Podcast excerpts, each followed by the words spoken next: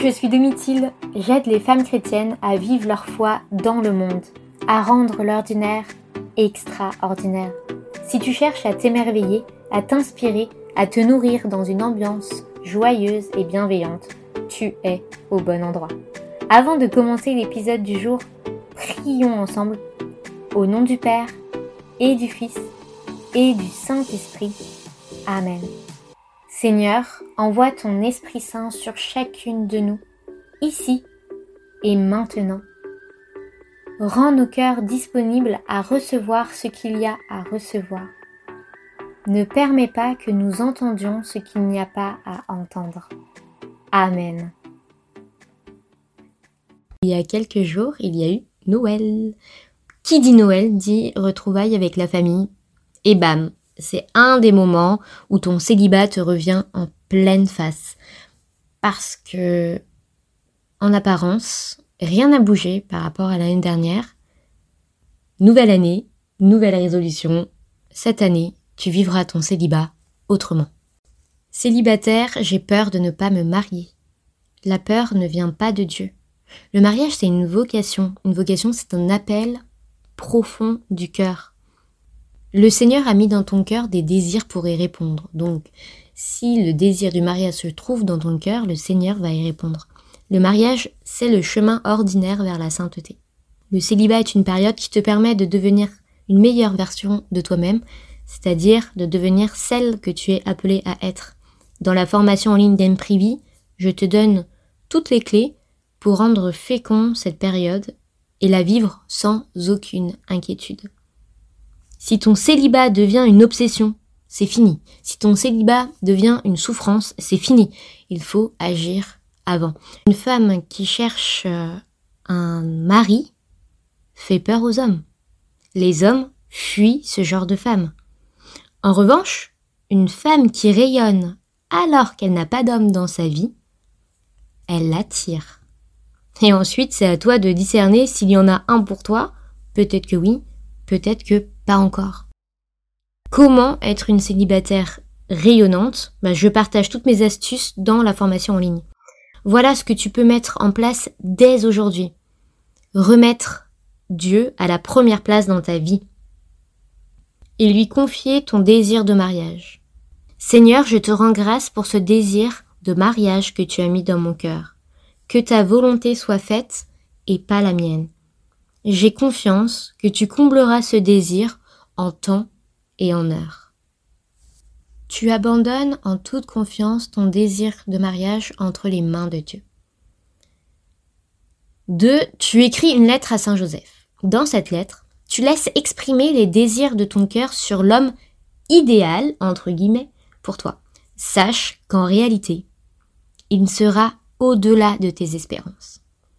Tu dis tout à Saint Joseph les critères physiques, émotionnels, relationnels, tout et sois précise. Cette lettre, tu vas l'écrire en double exemplaire. Il y a un premier exemplaire que tu déposes dans une église sous les pieds de Saint Joseph, dans un endroit où tu peux déposer une intention de prière ou entre deux grosses pierres.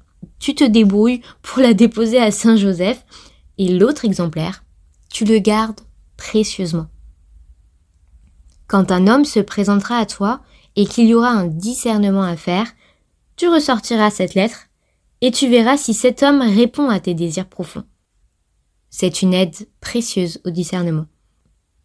Avec ta volonté d'abandonner ce désir entre les mains de Dieu, en toute confiance, et l'écriture de cette lettre à Saint Joseph, il n'y a plus de place pour la peur, n'est-ce pas? La rencontre n'est plus de ton ressort. Tu n'as plus à te préoccuper de la recherche de ton futur mari tu as décidé de laisser le Seigneur agir dans ta vie, donc toi, tu vas te donner les moyens de répondre à cette question. À quoi je veux que ma vie ressemble? Quelle vie je veux vivre? Prends le temps vraiment de répondre à cette question. Pose-toi, aujourd'hui, tout est possible. Tu es l'actrice de ta vie. L'écriture libère, donc utilise-la pour vraiment savoir à quoi je veux que ma vie ressemble. Écris la réponse dans un cahier. Prends conscience de quelle vie tu veux vivre. C'est maintenant que tu vas mettre en place les changements nécessaires pour vivre cette vie dès aujourd'hui. n'attends pas l'autre. N'attends pas d'être marié pour réaliser tes rêves parce que l'autre n'aura peut-être pas les mêmes rêves. N'attends pas l'autre pour être heureuse. Sois d'abord heureuse seule. Si tu sais être heureuse seule, tu seras heureuse à deux. Mais si tu n'as pas appris à être heureuse seule, tu ne le seras pas plus à deux. Une de mes amies attendait d'avoir un mari pour voyager. Elle s'est mariée, mais son mari a déjà fait le tour du monde. Il préfère rester tranquille à la maison plutôt que de partir à l'aventure. Tu ne sais pas de quoi sera fait demain, donc vis aujourd'hui. L'autre n'est pas responsable de ton bonheur. Tu es la seule l'unique responsable de ton bonheur. Les autres y contribuent, mais ils ne sont pas responsables de ton bonheur. Si tu as des blessures à soigner, c'est le moment. Si tu as des peurs, des angoisses, des anxiétés, c'est le moment de régler tout ça. Ton futur mari existe, je te rassure.